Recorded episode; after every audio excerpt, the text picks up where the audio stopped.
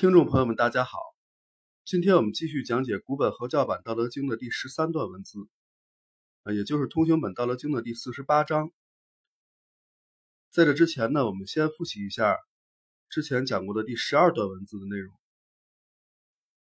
啊，这讲的是不出于户以知天下，不窥于友以知天道。其出弥远者，其知弥少。是以圣人弗行而知，弗见而明，夫为而成。这意思就是说啊，不从门户出去而知天下事，不从窗户向外窥视而知天道。他出去越远，他知道就越少。所以圣人没走到那里而能知道。没看见他而能明了，没做那件事儿而能完成。那接下来这一段呢，是这样写的：学者日益，为道者日损，损之又损，以致无为也。无为而无不为。啊，意思就是说，求学之人日渐满意，修道之人。日渐减损，减损它又减损，以至于无为，无为而无所不能为。好，我们看这段文字，实际上和上面十二段文字是相承接的一个关系。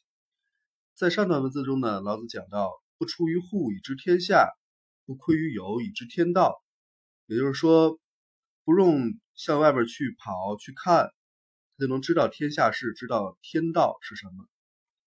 也就是说，要向内求而不向外求。向外求呢，其实就意味着求学啊，是求学的一种形式，多闻属穷嘛。那向内求呢，实际上讲的就是修道。所以老子讲，学者日益，为道者日损。啊，为道之人呢，他不向外看，不向外跑，不去。把精力都放在对外的求索上，而是向内去寻找。这样的话呢，他就是实际上对于外界事物的认知是在逐渐减损的。这跟求学者是完全不一样的一种认知方式。这就是外求与内求的差别。嗯，外求啊，是其出弥远者，其知弥少。而内求呢，是夫行而知，夫见而明，夫为而成。可见外求之法远逊于内求之道。外求之法，不论是出行还是见闻，都可称之为求学。内求之法呢，对应的则是修道。所以本段继续讲解修道胜于求学之理。这段话在通行本和帛书本中啊。比初简本多了一句，啊，就多加了最后一句，就是取天下常以无事，及其有事不足以取天下。这句话应该是从后面第五十七章中的“以无事取天下”这句话演变而来的。这个“取天下”和上文并没有直接的联系，呃，应该是后人所加的批注。所以反复抄写，合并到正文之中了。故此呢，本合教版将这句话删去。好，我们来具体讲解一下这一段的文字：学者日益，为道者日损。这个“益”字，本意为溢出的意思。学者日益，啊，这句话很形象。就是求学之人每日苦学不辍，不断的把知识灌进脑袋，都快溢出来了，是这样的一种意象。而修道之人呢，则完全不同，他们非但不接受知识的灌输，还要逐渐把曾经学到的无意义的知识抛到脑后。请注意，本段中益与损的主要对象。是知识，是世俗且无益的知识。求学者每天所学的是那些知识，而修道者每天所忘的，啊，或者说所放下的，也是那些知识。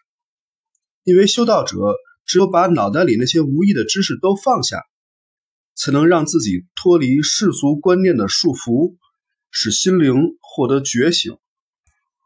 下一句“损之又损，以致无为也”。修道者不断的减少那些知识对自己的束缚，不断的净化自己的信念系统。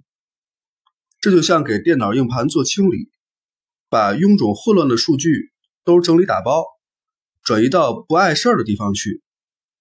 这种损之又损的方法，就是为老子的觉知绝学做准备的。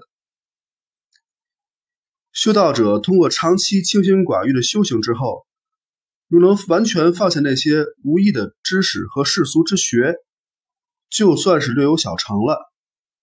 此时的他们就像获得了重生，重新回到了婴儿般的纯真状态，得到了由内而外的平安喜乐。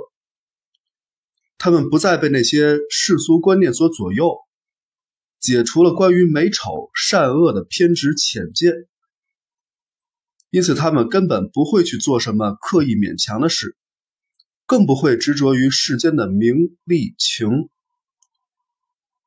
修道者一旦回归与道相合的自然状态，也就进入了无为之境。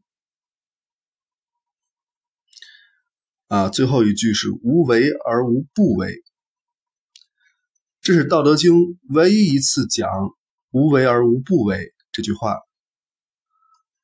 无为即不刻意而为，为何不刻意而为，反而无所不能为呢？因为不刻意而为，正是道法自然的状态，也是一种道行。这种道行在顺应自然的同时，也就拥有了大道自然的力量。以大道自然之力去行事，自然就会有如神助，无所不能了。有很多人认为“无为而无不为”是一种权谋思想，认为老子讲的“无为”是假装的无为，其实他的目的是无不为。这是对老子最大的误解之一。本来光明正大的事儿，被揣度成阴谋论了。整部《道德经》所讲的都是道，何曾讲过什么权谋？而无不为，仅仅在此出现了一次，啊，并不是老子思想的重点。之所以会引起误解，主要是人们没有领悟无为的真实目的。实际上，无为的目的很明确，就是借此达成天人合一的境界，体验和谐自然所带来的快乐。无不为，并不是无为的目的，而是一种顺带的结果，是损之又损，以致无为之后，自然显现的效果。好，这段文字我们就讲完了。我们再来重温一下：学者日益，为道者日损，损之又损，以致无为也。无为而无不为。那从这段文字当中呢，我们可以看出老子对求学与修道这两件事截然不同的态度。求学者是日益的，而修道者是日损的。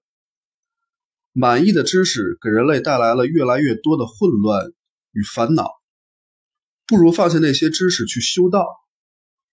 故此，老子才会提出“绝学无忧”的独特论断。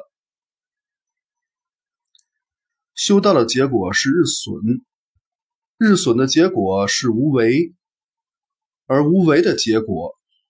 则是无不为，啊，这个是结果而不是目的，啊，大家一定要注意。因此，修道远胜于求学，这就是本段想要表达的观点。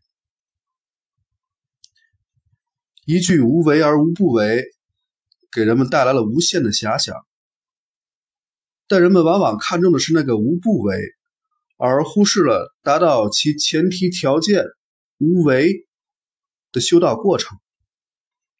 不修道，如何能做到真正的无为呢？当然，就更谈不上无不为了。好，今天我们就讲到这里，感谢大家的收听，我们下一讲再见。